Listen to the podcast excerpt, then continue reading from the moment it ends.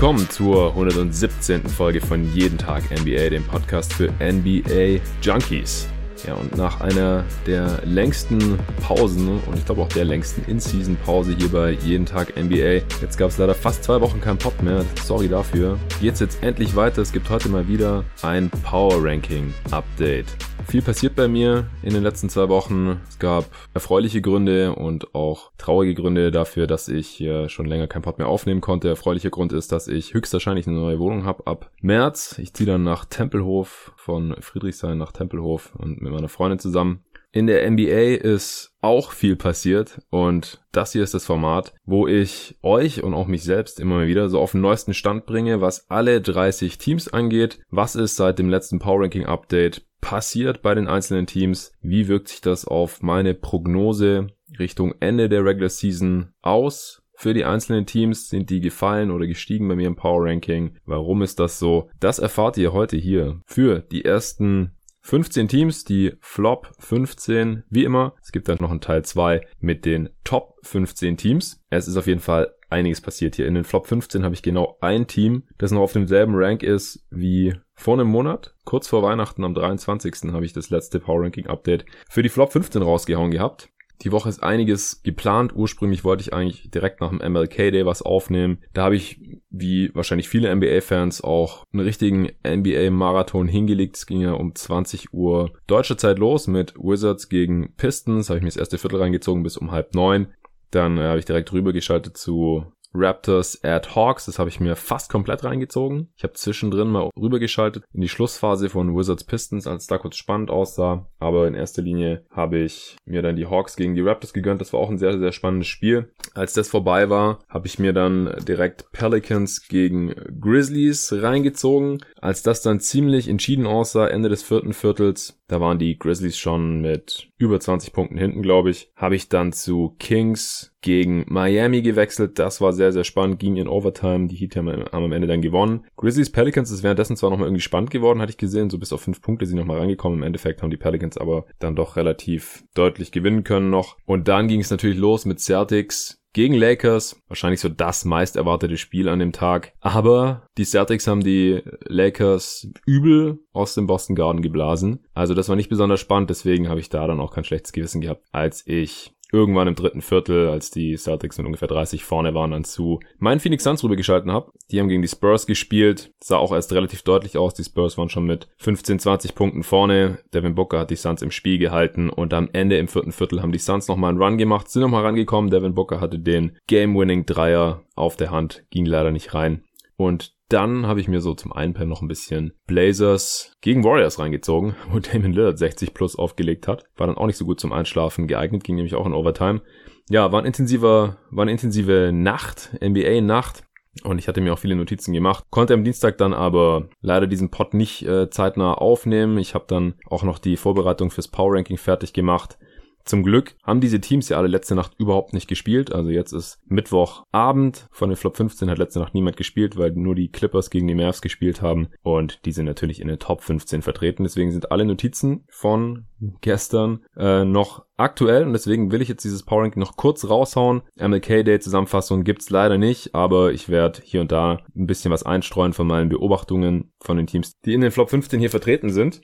Was wir auch noch hatten übers Wochenende sind zwei Trades, kleines Vorgeschmäckchen auf die NBA Trade Deadline. Alle vier Teams sind in diesen Flop 15 heute hier vertreten, deswegen werde ich da auch drauf eingehen. Jeff Teague wurde gegen Alan Crabb getradet, geht von den Wolves nach Atlanta. Die beiden Teams sind hier drin. Und dann gab es noch den Trade zwischen den Kings und den Blazers. Die Kings haben Trevor Reza nach Portland geschickt und bekommen dafür im Prinzip Kent Bazemore und Anthony Tolliver. Es waren noch ein paar andere Spieler und Second Round Picks involviert, aber da gehe ich dann nachher nochmal genau drauf ein. Ich würde sagen, genug des Vorgeplänkels. Wir steigen direkt ein auf Platz 30. Die Cleveland Cavaliers haben den letzten Platz jetzt hier erreicht, sind damit nochmal zwei Plätze abgefallen. Vor einem Monat ungefähr habe ich sie noch auf Platz 28 gesehen, aber das ist jetzt auch nicht nur eine Reflexion der Leistungen äh, in diesem letzten Monat, sondern halt auch immer, wo ich die Teams am Ende der Saison sehe und ich sehe bei keinem Team so wenig Upside wie bei den Cavs, hier noch von diesen Teams im absoluten Tabellenkeller noch ein paar Siege einzufahren. Also ein paar natürlich schon noch, aber halt nicht mehr besonders viele mehr. Sie haben jetzt Stand heute zwölf Siege, bei 32 Niederlagen. Netrating von minus 9,1 ist mit das schlechteste der Liga. Wenn sie das nicht irgendwie verändern können bis zum Ende der Saison, dann steuern sie geradewegs auf gerade mal 20 Siege zu. 538 Projektion, die nehme ich jetzt hier auch immer mit rein. Das habe ich am Anfang der Saison noch nicht gemacht. Ich äh, nutze das 538 Statistikmodell, beziehungsweise die nutzen es eben für ihre Projektion. Die haben da so eine Win Projection, auch eine Point Differential Projection, wie die Wahrscheinlichkeit aussieht, dass die Teams in die Playoffs kommen und so weiter, kann man alles auf 538.com finden oder wenn man äh, das googelt, NBA Projections von 538, also 538, findet man das alles. Das basiert allerdings jetzt nicht nur auf dem Net Rating, so wie ich es jetzt hier halt mache. Also ich sag halt, wenn das Team weiter so performt, also diese Differenz zwischen Offensiv- und Defensiv-Rating weiterhin hat, wie bei den Cavs jetzt eben minus 9,1, dann hat man damit am Ende 20 Siege normalerweise. Die schauen sich nicht das an, also das haben die zwar auch, aber ich nutze jetzt eben die Projection, wo sie quasi die Teambilanz aus den ganzen Individualwerten ihrer Spieler also die haben auch alle ein Rating. Jeder Spieler bekommt da quasi so ein Plus-Minus-Rating, eine Projektion und das rechnen die dann aufs gesamte Team um und das eben wiederum auf die Sieganzahl. Ist ein ziemlich komplexes Modell, basiert auf einer Metrik, die sie selber Raptor genannt haben. Ich werde jetzt nicht näher darauf eingehen. Wenn es interessiert, der kann sich da einlesen oder mir auch Fragen dazu stellen, dann kann ich das vielleicht mal einer Answering Machine erklären oder so. Darum soll es heute nicht gehen, aber ich möchte das jetzt gerne immer hier mit aufnehmen, denn jetzt ist die Hälfte der Saison gespielt. Das heißt, in diese Projections fließt zu einem großen Teil auch schon die Leistung aus dieser Saison ein und es ist vielleicht eine ganz nette Balance. Diese Team-Ratings, die wiederum auf den Spieler-Ratings basieren, wo natürlich auch viel projiziert wird, welche Spieler spielen, wie viel und so weiter. Da wird mit Erfahrungswerten gearbeitet, welche Spieler sind wie oft verletzt und wie viele Minuten bekommen die normalerweise, wer startet, wer bekommt Minuten von der Bank, wer spielt nicht und so weiter. Können die natürlich auch alles nicht wissen. Die haben auch keine Glaskugel. Aber ich finde es ganz interessant. Und die sagen, die Cavs holen 23 Siege. Wie auch immer, ich denke, es ist realistisch, dass sie irgendwie um den Dreh am Ende landen und das heißt für mich eben Stand heute Platz 30. Ich sehe kein Team schlechter. Sie haben nur viermal gewonnen seit der letzten Aufnahme oder seit dem letzten Power Ranking Update. Elfmal verloren, also nach dem guten Saisonstart, da haben sie ja positiv überrascht. Unter dem neuen Coach Jim Beeline, da pendelt man sich jetzt ungefähr da ein, wo man sie eigentlich auch vor der Saison schon erwartet hatte. Ich hatte hier eine Preview aufgenommen bei Jeden Tag NBA mit dem Arne Brandt zusammen vom NBA Tauchgang, in der wir die Cavs nicht so positiv gesehen hatten und es zeigt sich eben auch so langsam, warum. Man ist jetzt 29. im Defensivrating, 30. auch über die letzten zwei Wochen. Ja Morant hatte am Samstag gegen die Cavs so seinen Spaß mit dieser Defense. Vor allem in Transition, das Spiel habe ich gesehen, letzte Nacht, nee, vorletzte Nacht ist ja mittlerweile schon. Dann die Knicks am MLK Day, gegen die hat man mit 20 verloren. Also man ist jetzt wirklich in fast jedem Spiel der Underdog, würde ich behaupten. Die vier Siege jetzt in dem Zeitraum waren gegen Atlanta mit drei Punkten, in Minnesota 94 zu 88. Habe ich nicht gesehen, das Spiel, aber das sieht hässlich aus. Dann hatte man dieses Home and Home gegen Detroit. Das erste hat man mit zwei verloren, das zweite hat man dann nach Overtime mit drei gewonnen. Also man sieht ja, die Siege hier sind gegen Teams, die auch schlecht sind, die ich nicht so viel weiter über den Cavs gerankt habe und halt auch immer sehr, sehr knapp. Und irgendwie hat man noch in Denver gewonnen. Das Spiel habe ich auch nicht gesehen. Solche Ausreißer passieren im Basketball natürlich auch immer mal wieder. Mit Kevin Porter Jr. und Dylan Windler sind jetzt leider auch noch zwei Rookies länger raus. Also Windler wohl für die restliche Saison mit seiner Beinverletzung kann er nicht mehr zurückkommen. Und Kevin Porter Jr. hat sich das Knie verdreht. Da hatte man erst Schiss, dass der irgendwie sich vielleicht das Kreuzband gerissen hat oder irgendwas Schlimmeres. Ist jetzt wohl nicht so, aber ist halt auch noch ein paar Wochen draußen. Ist natürlich schade bei einem Team, das absolut nichts reißen wird und hier immer noch mitten im Rebuild ist oder am Anfang vom Rebuild eigentlich, dass man dann äh, die jungen Talente nicht spielen lassen kann, weil die verletzt sind teilweise.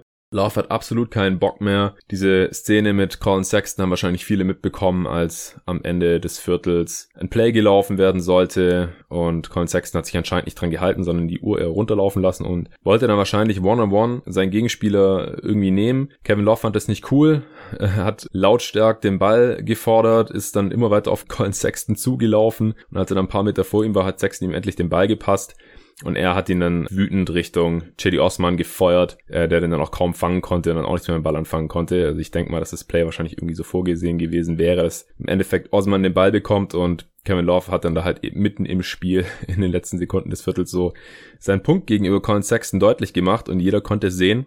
Das äh, ist natürlich überhaupt kein gutes Zeichen, wenn sowas schon auf dem Court im laufenden NBA-Spiel ausgetragen wird. Danach hat Kevin Love natürlich beteuert, dass er überhaupt kein Problem hätte mit Colin Sexton.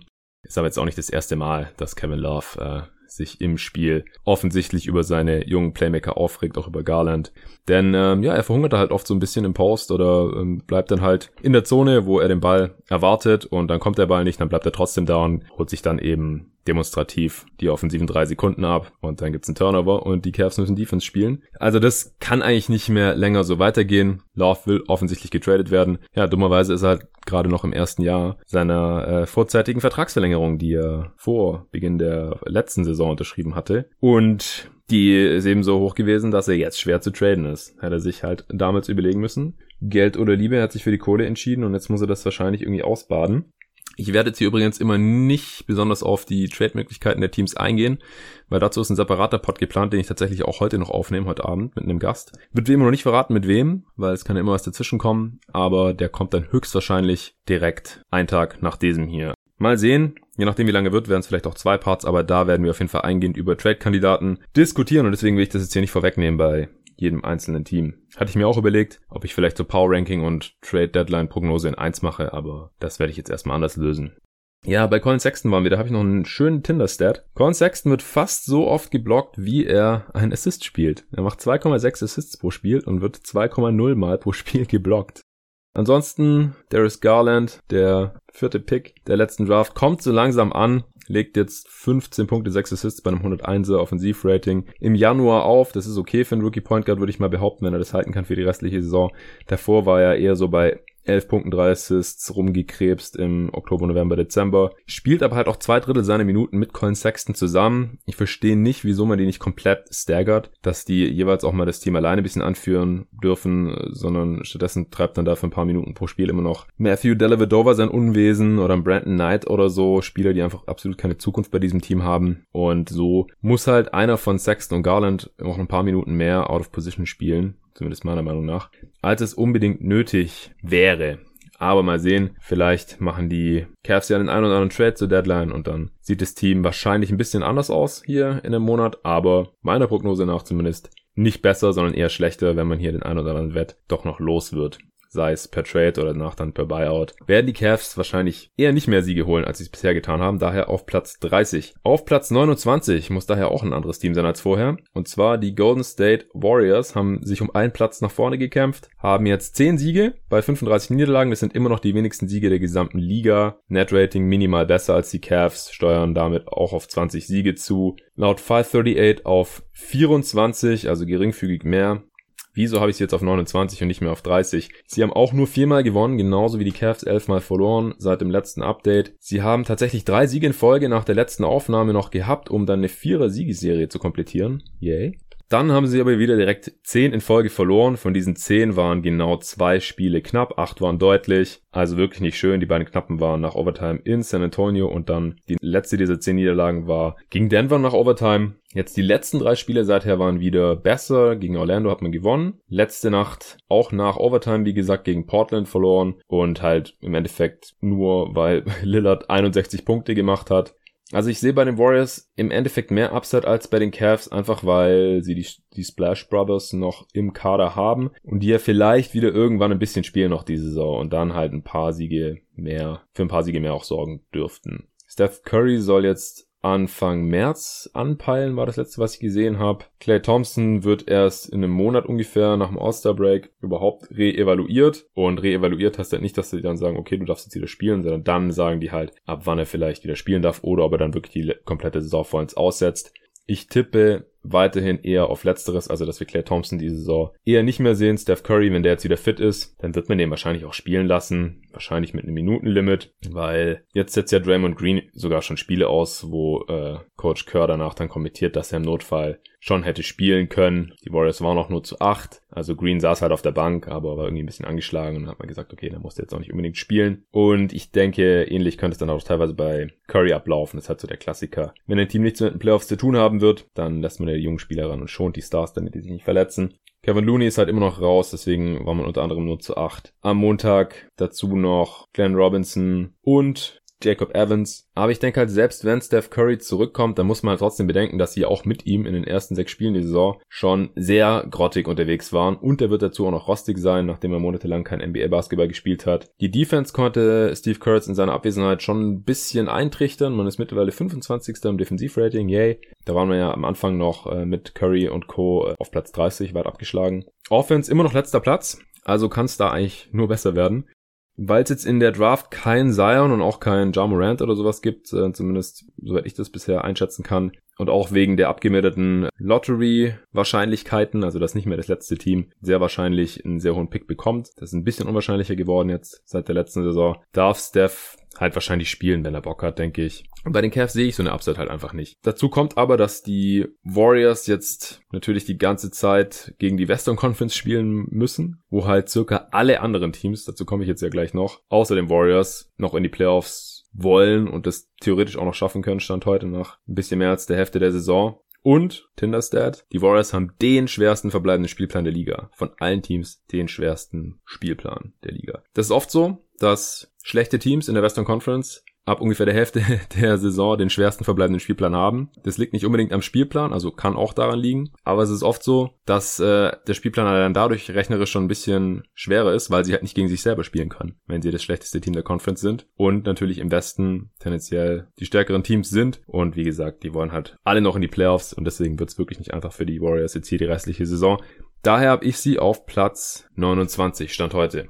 Auf Platz 28 auch ein Team, das einen Platz gut gemacht hat, hier die New York Knicks. 12 Siege, genauso wie die Cavs, 32 Niederlagen, steuern auf 23 Siege zu laut Net Rating und laut 538 auf 22. Fünfmal gewonnen, neunmal verloren seit dem letzten Update. Der Coach Mike Miller hat jetzt genauso viele Spiele gecoacht wie Fisdale, nämlich 22 und dabei doppelt so oft gewonnen wie Fisdale, nämlich achtmal. Fisdale hatte nur vier der 22 Spiele gewonnen, Miller jetzt bei 8 und 14 und mehr ist mit der Truppe, glaube ich, auch einfach nicht drin gewesen. Das wären jetzt hochgerechnet 30 Siege, wenn er die Siegquote beibehalten kann, Coach Miller. Und ich glaube einfach, mehr als 30 Siege sehe ich bei dem Team halt nicht. Also in der Saison sowieso nicht mehr. Dazu war der Start jetzt zu schwer. Ich glaube auch nicht, dass dieses Team nach der Deadline noch genauso aussehen wird wie jetzt. Die Rotation wird dann zwangsläufig anders aussehen. Und wenn Wets gehen und junge Spieler mehr spielen dürfen, dann normalerweise bedeutet das auch weniger Siege. Man hat jetzt die beste Defense von, die, von den Flop 6 Teams. Ich werde die Flop 6 Teams hier noch ein paar Mal besonders hervorheben, weil die halt wirklich mit relativ großem Abstand die schlechtesten Teams sind der Liga. Der siebtschlechteste ist nicht annähernd so schlecht wie diese anderen sechs. Da gehören die Knicks natürlich dazu und von diesen sechs haben sie halt die beste Defense, Platz 22, aber auch die schlechteste Offense jetzt über die letzten zwei Wochen. Insgesamt ist man auf Platz 28, war man ja auch eine Zeit lang auf Platz 30, als Fist der gefeuert wurde.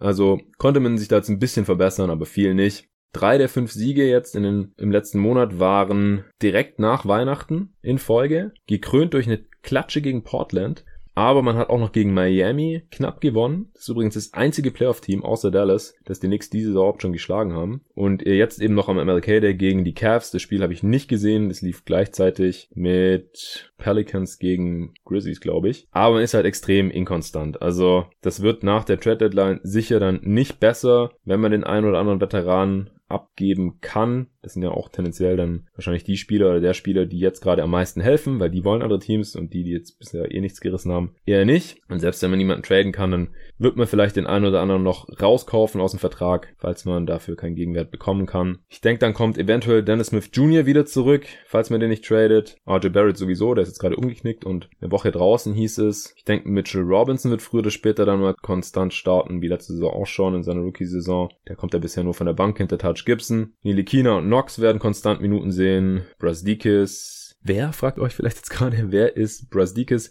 Das ist der Rookie, der in der zweiten Runde gezogen wurde. Der hat in der Summer League ganz gut ausgesehen, wie ich fand. Hat bisher in dieser Saison aber ganze 53 Minuten gesehen. Also insgesamt. Bei einem Team, das eben so auf 22 Siege zusteuert. Das äh, kann und wird höchstwahrscheinlich auch nicht so bleiben, denke ich mal. Deswegen die Knicks auf Platz 28 heute.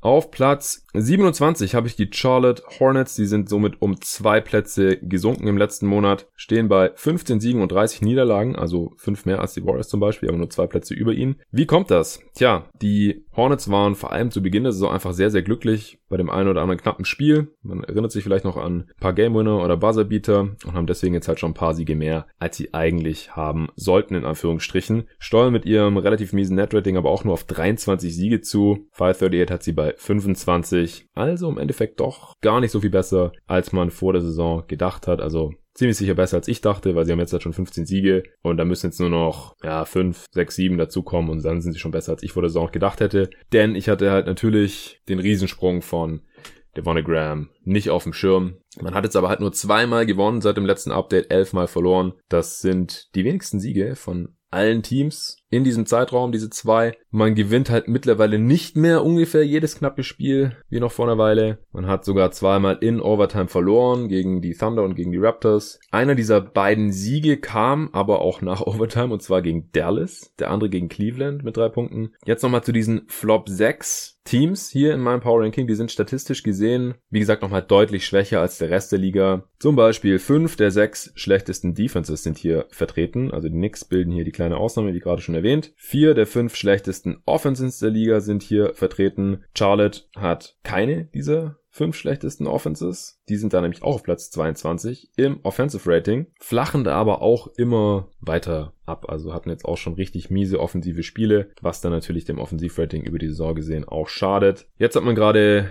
sieben in Folge verloren, also am MLK Day hat man auch verloren, ich glaube gegen die Magic. Und in vier der letzten fünf Spielen hat man nicht mehr als 92 Punkte gemacht. Also ist da auch ein paar Mal im 80er Bereich gelandet. Wie gesagt, die Offense funktioniert langsam nicht mehr so. Die Scouting Reports haben sich an Devonne Graham und Co. angepasst.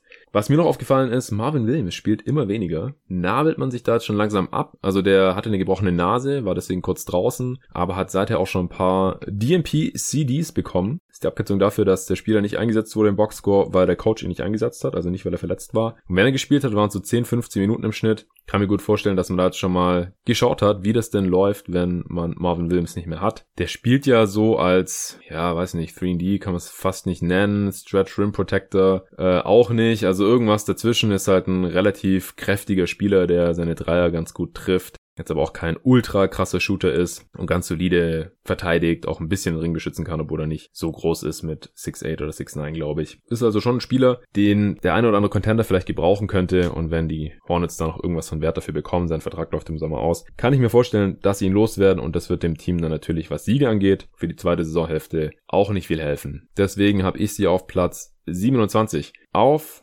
Platz 26 habe ich die Atlanta Hawks. Sie sind damit um einen Platz aufgestiegen im Vergleich zu vor einem Monat. Sie haben 10 Siege und 34 Niederlagen, also fast genauso mies wie die Golden State Warriors im Westen. Haben mit das schlechteste Netrating der Liga noch, zusammen mit den Cavs, Stand heute. Steuern damit auch nur auf 20 Siege zu. 538 sagt 24 Siege haben viermal gewonnen und zehnmal verloren seit dem letzten Update und eben diesen Trade für Jeff Teague und Trevor Graham gemacht. Ich finde den schon sinnvoll. Abgegeben hat man nur Alan Crabb, den man nicht unbedingt benötigt hat. Man hat junge Flügelspieler wie Hurter, Radish, Hunter, die man alle spielen lassen will, der Andre Bambry, da braucht man einen Alan Crab nicht unbedingt. Der läuft im Sommer eh aus. wenn man halt schon entschieden hatte oder davon ausging, dass man ihn im Sommer nicht halten wird, dann kann man jetzt auch noch vielleicht irgendwas holen, was einem diese Saison noch ein bisschen mehr bringt. Und die Hawks haben dringend, dringendst einen zweiten Playmaker oder Point Guard gebraucht. Und die haben sich einen Teak bekommen, einen Wert, der die Hawks auch schon kennt, ist da ja schon mal All-Star geworden. Als die Hawks mal 60 Siege geholt haben vor einigen Jahren mit Al Horford, Paul Millsap, Kyle Korver, Demari Carroll und eben ihm als Starter auf der 1.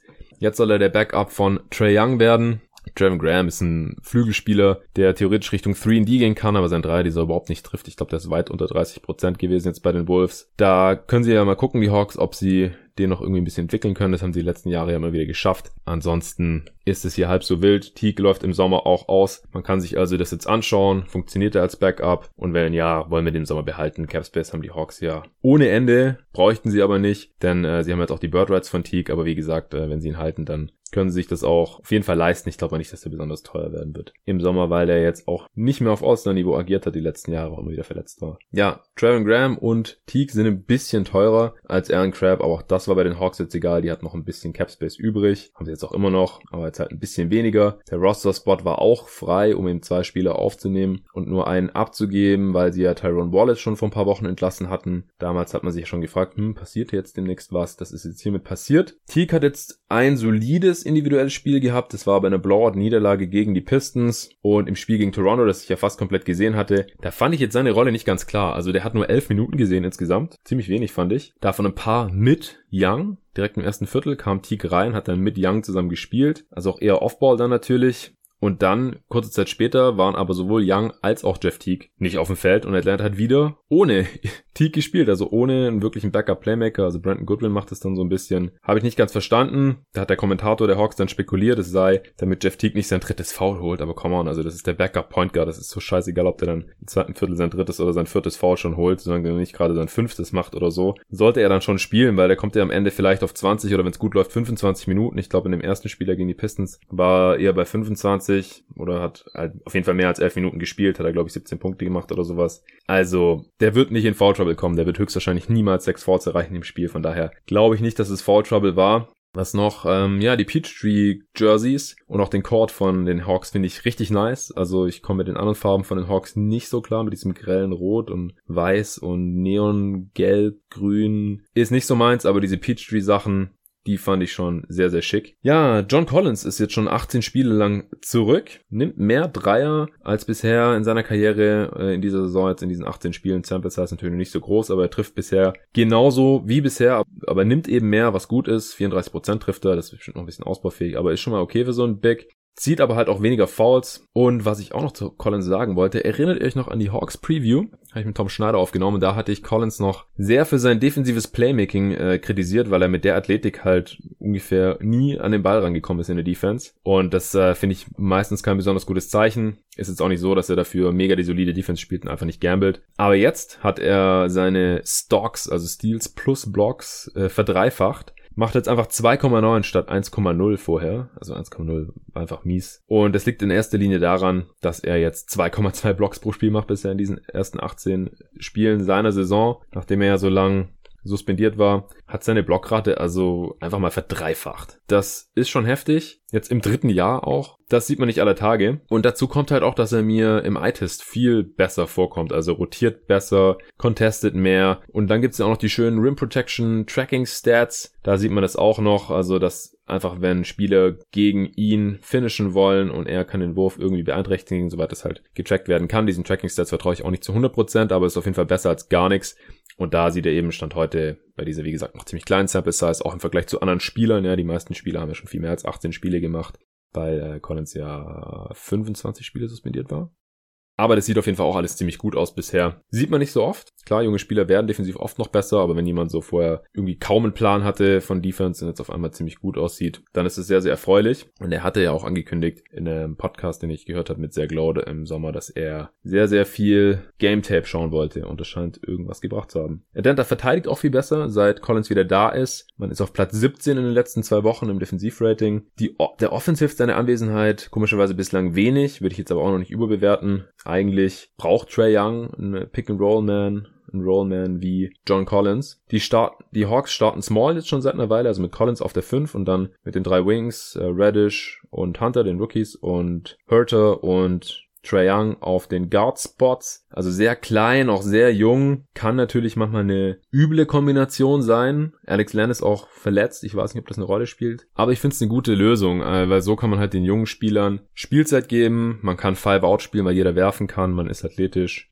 Aber dafür kommt dann halt auch gefühlt jeder Gegner nach Belieben in die Zone. Also, also gegen die Raptors war es auf jeden Fall so. Vor allem die Teams, die gegnerischen Teams, die im Frontcourt körperlich stark überlegen sind. Und das waren die Raptors eben. Was dann gut funktioniert hat, war eine Ganzfeldpresse im vierten Viertel. War dann auch witzig zu sehen, dass die Raptors da ein bisschen Probleme dagegen hatten, nachdem sie das ja selber immer wieder erfolgreich angewendet haben schon diese Saison. Also vor allem gegen die Mavs, das haben bestimmt die meisten mitbekommen, als sie da den 30-Punkte-Rückstand nochmal aufgeholt haben, eben unter anderem mit Hilfe so einer Ganzfeldpresse. Man muss dazu sagen, dass die Raptors am Montag am MLK Day aber halt auch ihr drittes Spiel in vier Nächten hatten. Also die Hawks auch, aber die Raptors sind halt im Schnitt nochmal deutlich älter mit Gasol, Lowry und so und jetzt nun halt auch lieber Dreier gebrickt haben, als dann ihre Größenvorteile und Mismatches da konstant über 48 Minuten auszuspielen. Trey Young haben in dem Spiel weder Fred Van Vliet noch Kyle Lowry in den Griff bekommen.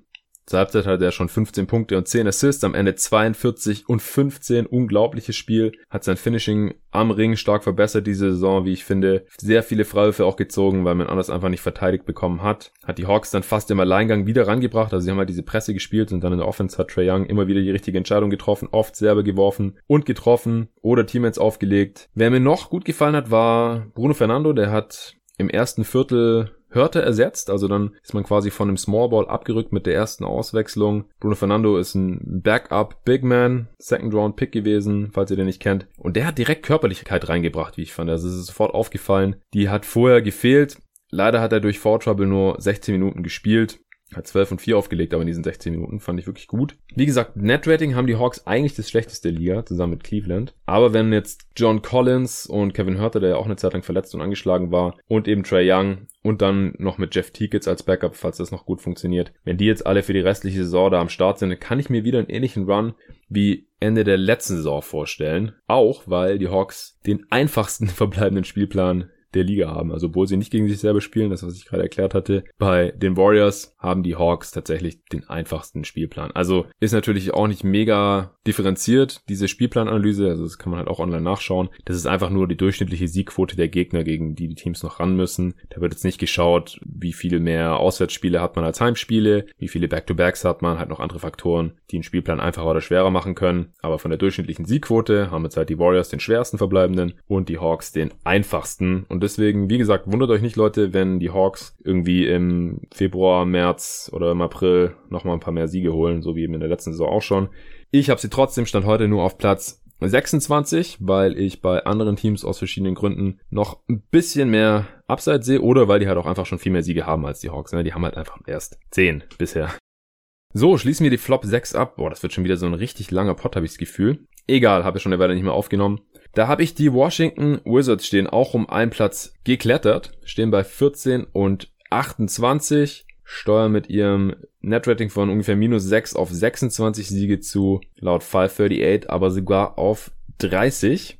Was daran liegt, dass sie eigentlich ein bisschen besseren Kader haben, als der Record hier bisher suggeriert. Sie haben auch sechsmal gewonnen bei nur acht Niederlagen seit dem letzten Update. Das ist besser als die fünf Teams, die ich jetzt unter ihnen habe hier. Und vor allem auch, weil fünf von diesen 14 Spielen Bradley Beal verpasst hatte.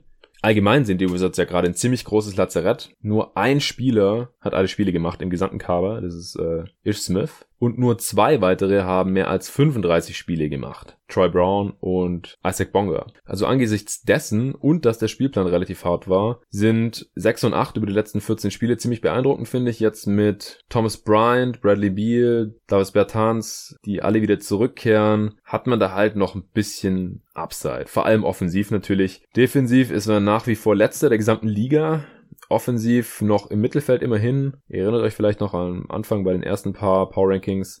Da hatte ich immer wieder erwähnt, dass die Wizards irgendwie eine Top 5 Offense haben oder so. Ist mittlerweile abgeflacht, eben auch aufgrund der ganzen Verletzungen. Aber wie gesagt, da kann ich mir vorstellen, dass sie noch mal ein bisschen was reißen jetzt, wenn sie jetzt halt auch nicht zur Trade Deadline den einen oder anderen guten Spieler wegtraden, wie Bert Hans zum Beispiel, der im Sommer auch Free Agent wird und schon ein bisschen älter ist, mit Ende 20 jetzt, könnten sich natürlich auch entscheiden und sagen, hey, wir nehmen jetzt lieber irgendwie einen Pick mit oder einen anderen jüngeren Spieler, der uns in Zukunft mehr bringt, wenn wir den Sommer eh nicht bezahlen wollen. Das kann natürlich sein. Andererseits hat man halt auch nur vier Niederlagen mehr als die Brooklyn Nets stand heute. Vier Stück, das ist nicht viel bei noch fast einer halben Saison verbleibend. Und die Nets, ja, die sind äh, zur Erinnerung auf Platz 8 gerade im Osten, auf dem letzten Playoff-Platz. Das heißt, der ist noch einigermaßen greifbar für die Wizards. Was, wenn Kyrie Irving die Nets jetzt weiter torpediert? Wer weiß. Ich habe mir, wie gesagt, das erste Viertel von Detroit gegen Washington angeschaut. War nicht besonders schön. Beal hat Andre Drummond nach Switches auf dem Flügel dreimal richtig vernascht. Also er hatte gar keine Chance. Einmal hat Beal einen Pull-Up-Zweier reingenagelt, dann äh, hat er einen Foul gezogen gegen Drummond und dann im dritten Move hat er mit einem Push-Off Stepback la Jordan in den Finals 1998 noch einen Stepback-Dreier über Drummond reingehauen. Habt ihr vielleicht in den Highlights gesehen, als die Bank da komplett ausgerastet ist? Da hat sich Moritz Wagner so demonstrativ die Schuhsohlen für Drummond abgewischt. Geiler Move.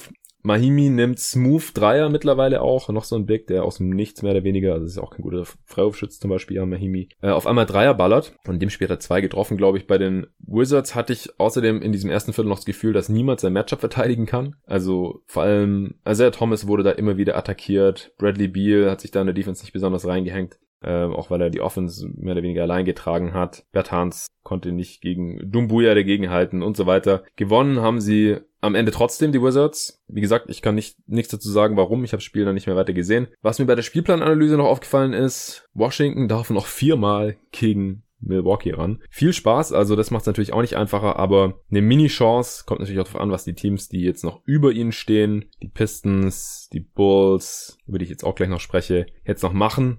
Deswegen Mini-Chance noch auf die Playoffs für die Wizards, aber eigentlich habe ich sie hier schon relativ fest in diesen Flop 6 drin. Wie gesagt, das Net-Rating ist mit minus 6 auch deutlich schlechter als das next schlechteste Team. Direkt über ihnen habe ich die Detroit Pistons. Die haben zum Beispiel jetzt ein Net-Rating von nur minus 1,9, also nicht annähernd so schlecht wie die Wizards 538 traut ihnen 29 Siege zu, also tatsächlich weniger als den Wizards. Gemäß ihrem Netrating müssten die Pistons aber 36 Siege holen, also 10 mehr als die Wizards. Stehen bei 16 und 28 und ich glaube persönlich, dass es eher Richtung 538 Projection geht, also so um die 30 Siege, 36 sehe ich nicht mehr. Also der Abstand zwischen meinen Flop 6 und dem Team mit dem siebtschlechtesten Netrating, das sind die Sacramento Kings, ist der größte Abstand der gesamten Liga, was Netrating angeht, nämlich 2,4. Die Wizards haben minus 6,2 und die Kings haben minus 3,8. Das ist der größte Abstand der Liga, abgesehen von dem Abstand der Bucks auf das zweitplatzierte Team, die Lakers. Der ist noch größer.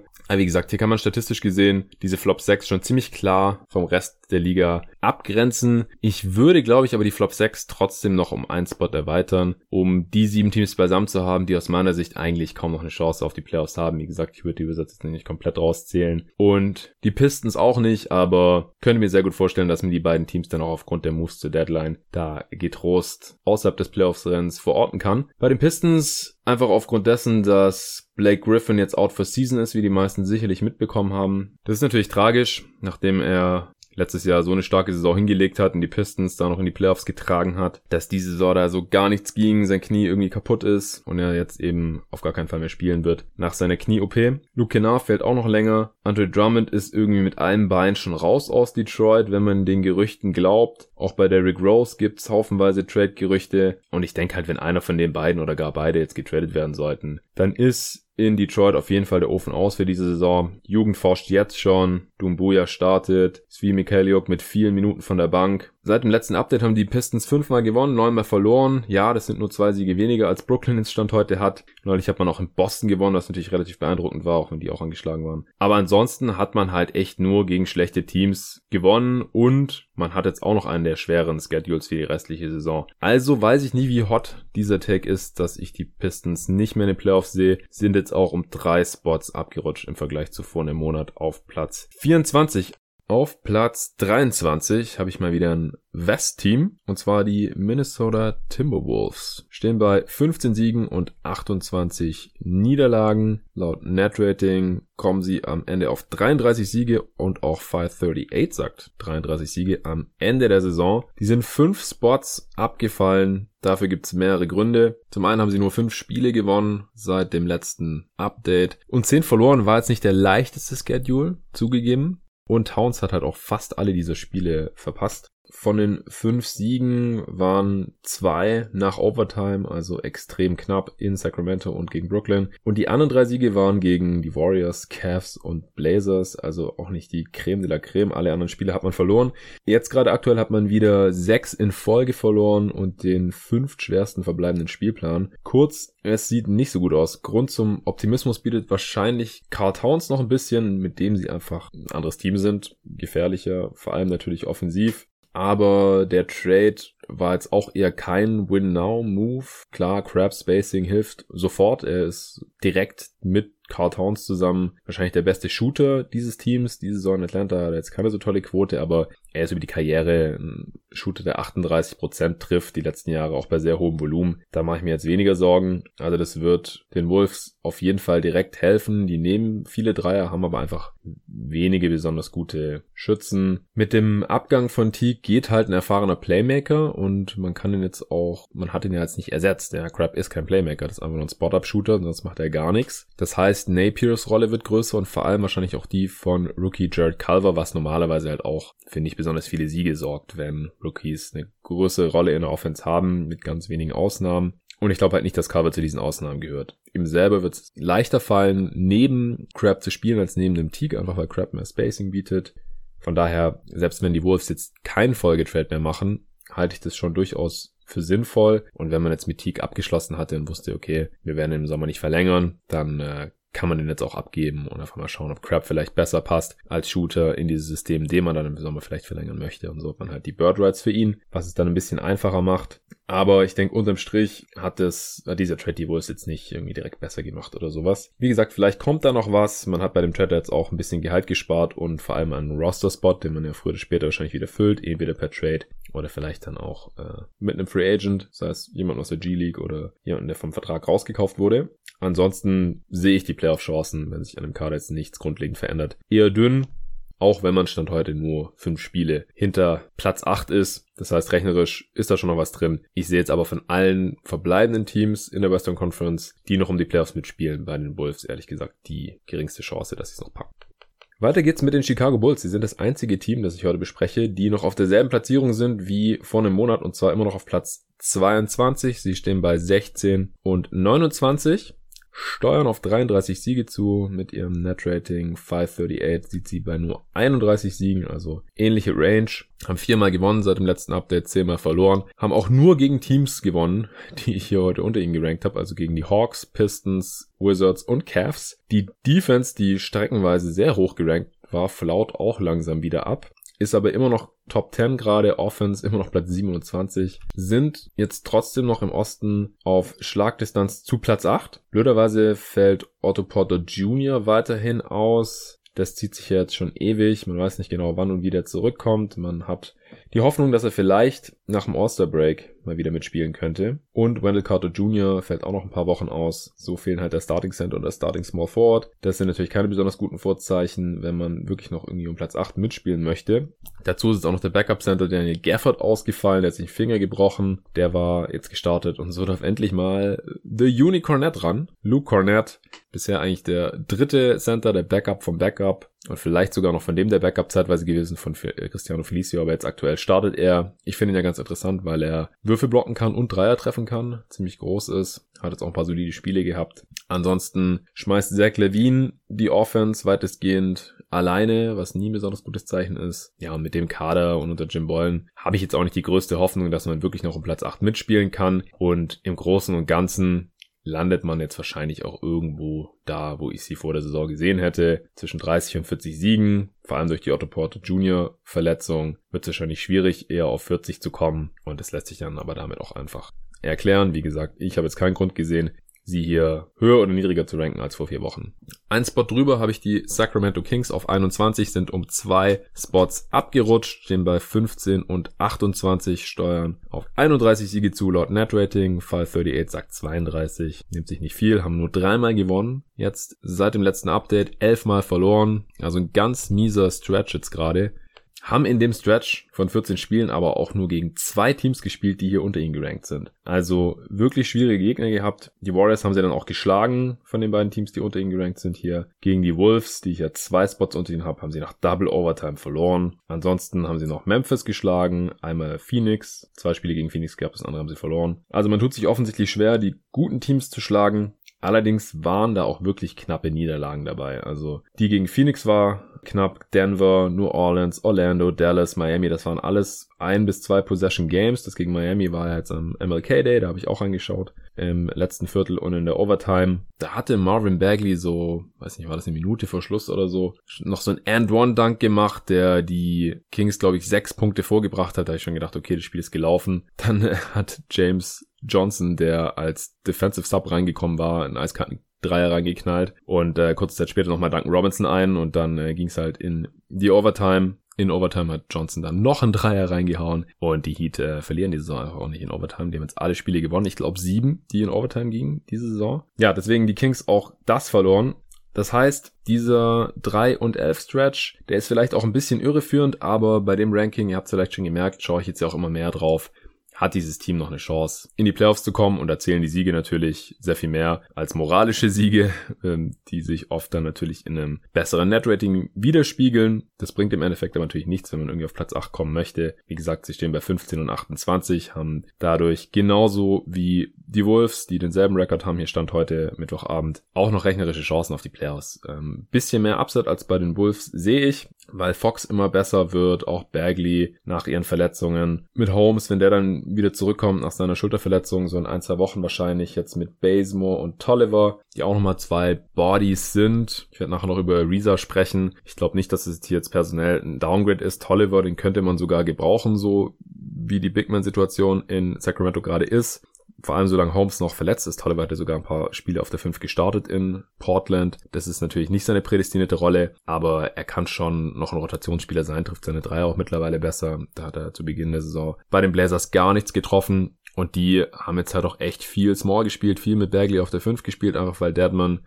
eine total grottige Saison spielt und teilweise einfach aus der Rotation rausgefallen ist. Harry Giles ist auch kein Spieler, der einem Playoff-Team helfen kann aktuell. Und Holmes ist halt verletzt. Das ist der einzige spielbare Fünfer bisher gewesen in dieser Saison. Und so haben wir halt auch viel Bagley und auch Bielica teilweise jetzt auf der 5 gesehen. Und das ist halt auch äh, nicht die Lösung. Tolliver ist es auch nicht, aber es halt ein weiterer Body, der auch ein bisschen werfen kann, den man da mal noch reinschmeißen könnte. Und deswegen sehe ich halt die Upside hier noch ein bisschen höher. Also in erster Linie aufgrund von Fox und Bagley. Nicht aufgrund von Anthony Tolliver äh, als bei den Wolves, aber insgesamt reicht es halt auch nicht für mehr als Platz 21. Auf Platz 20 haben wir ein Team, bei dem es zuletzt viel besser lief, sind auch um vier Plätze jetzt angestiegen und zwar die Memphis Grizzlies, das Hipster-Team der Liga aktuell. Nach neun Siegen und nur vier Niederlagen seit dem letzten Update stehen sie jetzt bei 20 und 23. Das Net-Rating hochgerechnet aktuell gibt 36 Siege. 538 sieht sie nur bei 34 Siegen. Also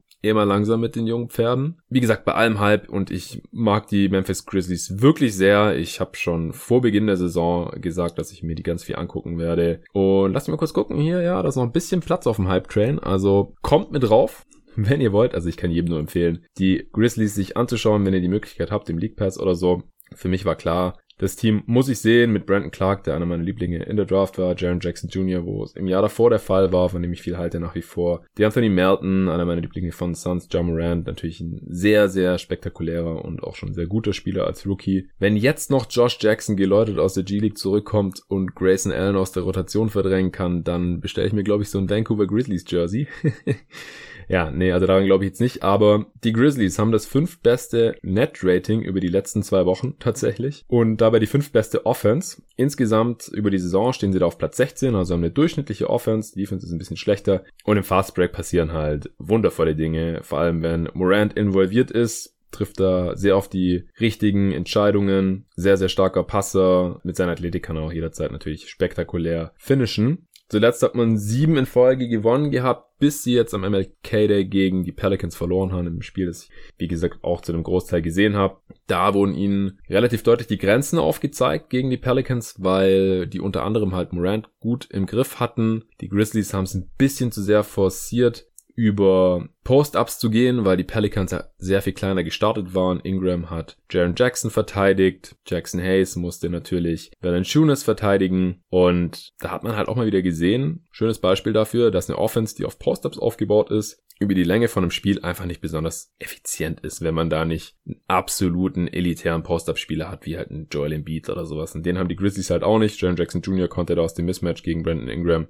nicht so viel Kapital schlagen. Auf der anderen Seite haben die Pelicans aber auch ungefähr jeden Dreier getroffen, haben einen Dreier-Rekord, Franchise-Rekord eingestellt in dem Spiel, äh, gebrochen die hatten zur Halbzeit schon 15 Dreier getroffen, am Ende waren es glaube ich 19. Nee, 21, der alte Rekord war 19, sorry. Gleichzeitig haben die Grizzlies auch unendlich viel gefoult. Also die Pelicans haben fast jedem Angriff entweder einen Dreier getroffen oder wurden gefoult. Das ist auch so ein Problem der Grizzlies. Äh, Jaron Jackson vor allem fault extrem viel, ist ein bisschen jumpy unterwegs, begeht unnötige Fouls so, auch zu meinem Leidwesen, weil ich ihn beim Basketball die Manager-Spiel im Team habe und Fouls dann natürlich negativ zählen. Dylan Brooks ist auch ein ziemlich faulanfälliger Spieler. Ja, aber wie gesagt, davor hatten die Grizzlies sieben in Folge gewonnen. Ja, warum habe ich die Grizzlies jetzt trotzdem nur auf Platz 20 hier stehen, fragt ihr euch vielleicht. Ja, die Teams, die ich jetzt noch üben habe, die sind entweder noch heißer unterwegs gerade oder erfahrener oder tiefer. Man darf halt nicht vergessen jetzt, trotz allem Hypes, die Grizzlies haben immer noch einen Rookie Point Guard der halt wie gesagt hier gegen den Drew Holiday jetzt zum Beispiel wirklich die Grenzen aufgezeigt bekommen hat. Der ist da regelmäßig in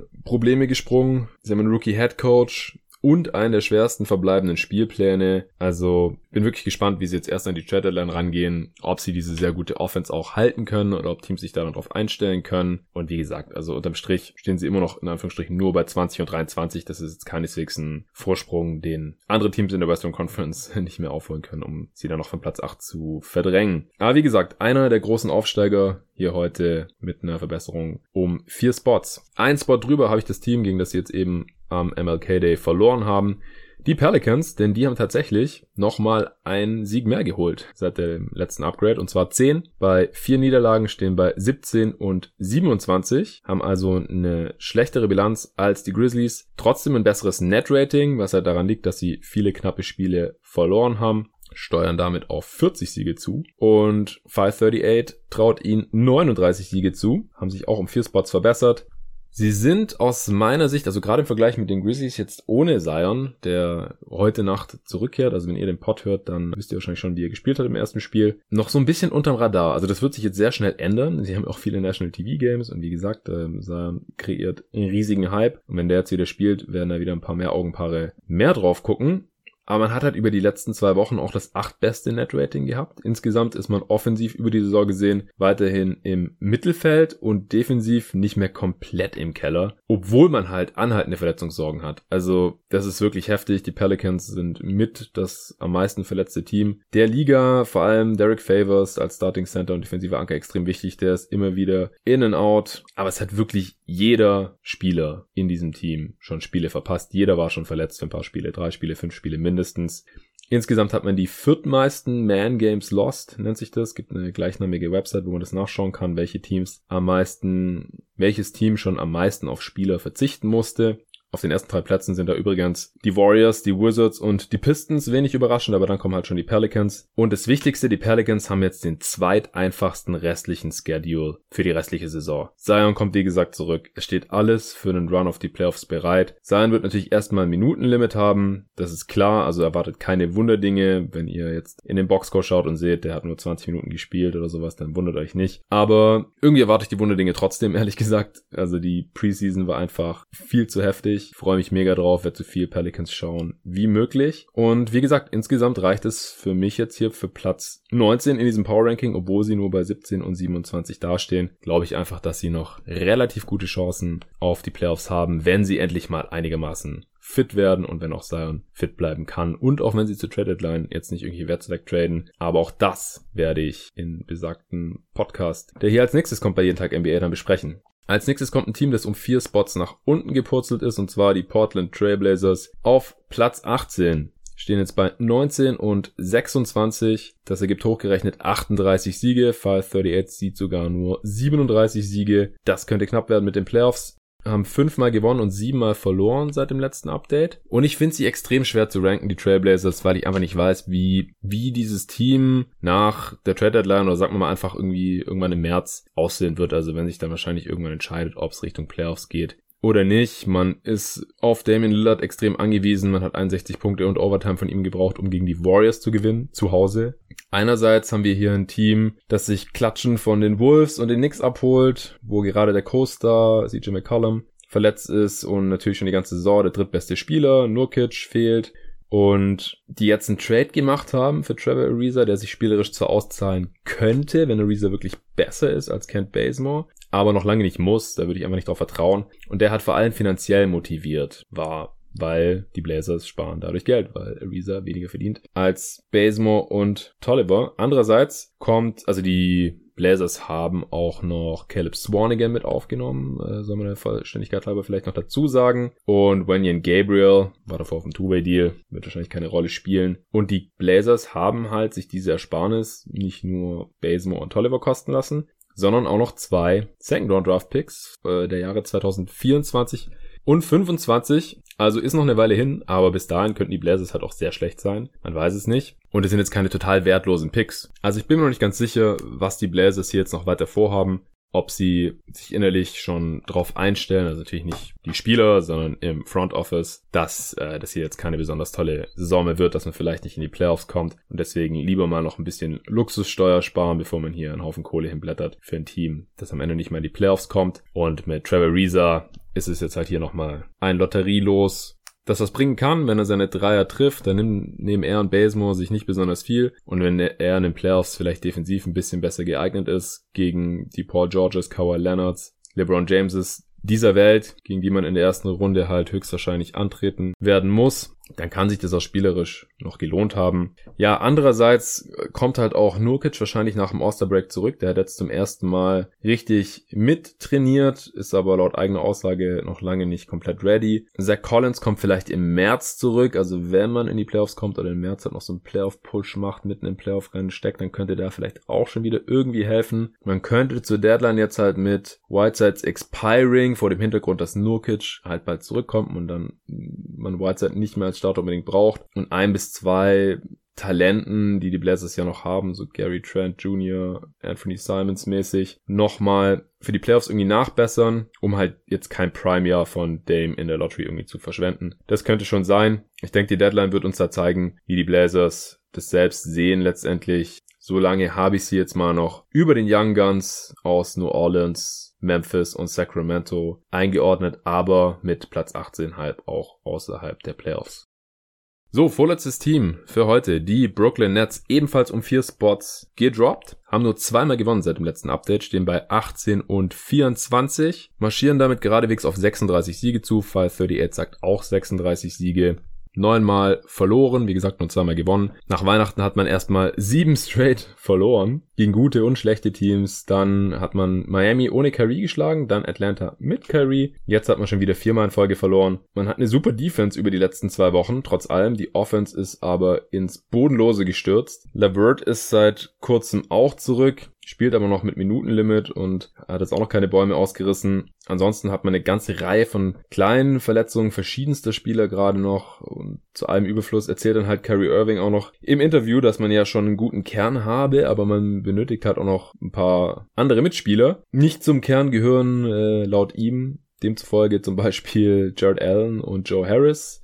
Das kam natürlich höchstwahrscheinlich dann nicht so gut an. Das äh, ist auf verschiedensten Ebenen keine günstige Aussage gewesen von Kyrie Irving, da irgendwie bei den Teammates den Sündenbock zu suchen. Und Joe Harris ist wahrscheinlich gerade auch noch teurer geworden für Brooklyn im Sommer als Free Agent. Also ich halte mich ja normalerweise auch immer nur an das, was ich selbst beurteilen kann. Also der, an dem Basketball, der gespielt wird und den ich mir anschauen kann. Und wer angeblich ein toller Leader oder Mentor oder was weiß ich ist, oder auch nicht, das kann ich halt normalerweise nicht beurteilen, weil ich bin halt nicht dabei im Lockerroom, in den Huddles, im Training, Flugzeugen, was weiß ich. Aber das jetzt, dieses Zitat, das ist halt schon heftig. Da gibt's eigentlich wenig zu interpretieren und offenbar musste er sich ja danach, Berichten zufolge, auch vorm Team erklären. Angeblich ist natürlich wieder ausgeräumt, aber am Montag gegen Philly hat er dann auch noch gefehlt. Und der Witz ist ja auch, dass die Nets ohne ihn nicht mal schlechter gespielt haben, als er verletzt draußen war mit seiner Schulterverletzung. Also ich bin echt gespannt, wie das noch weitergeht mit den Nets und Kyrie Irving.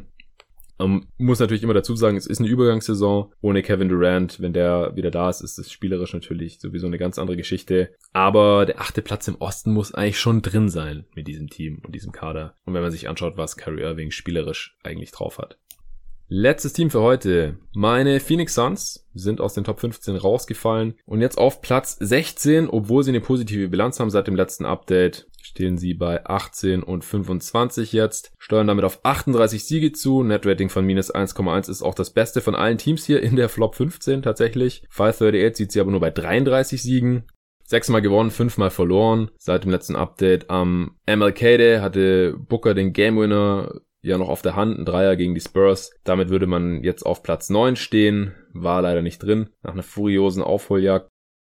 Aiton ist seit genau diesen elf Spielen jetzt seit dem letzten Update auch wieder von seiner Verletzung nach der Suspendierung zurück. Der war ja umgeknickt direkt im ersten Spiel gegen die Clippers wieder. Und nach ein bisschen Verwirrung, wer jetzt startet, Aiton kam auch teilweise von der Bank und wer spielt auf welcher Position, Aiton hat teilweise mit Bane zusammen gestartet, ist jetzt ist es jetzt eigentlich ein völlig neues Team, diese Phoenix Suns. Und es macht auch echt Spaß, muss ich sagen, als Fan. Hat mir das nochmal einen neuen Enthusiasmus eingehaucht. Also Booker rastet sowieso offensiv völlig aus jetzt, seit dem 8 wieder zurück ist, der ihm auch einfach indirekt und direkt Platz verschafft. Direkt, indem er ihm Screens stellt, indirekt, indem er sich in die Zone bewegt und die ganze Defense über ihm kollabiert aus Angst, da könnte irgendwie ein alley anspiel kommen oder sowas. Checkt gerne Julius Video dazu. Just a Kid from Germany hat da eine schöne Analyse gemacht, wie Aiton Gravity hat, selbst wenn er den Ball nicht hat. Und das hilft halt auch Booker.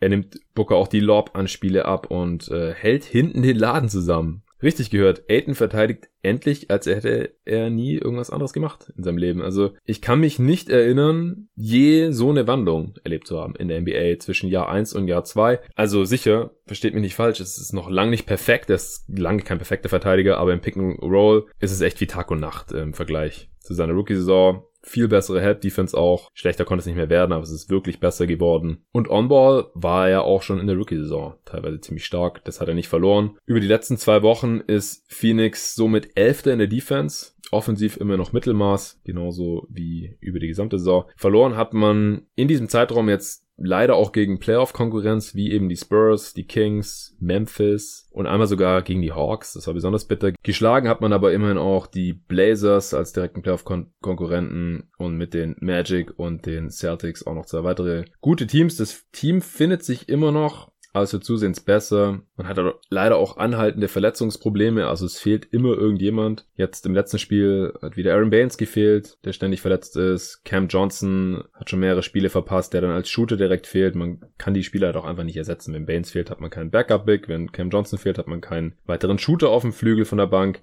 Kaminski ist gerade noch mit einer Fraktur im Knie bis Februar draußen.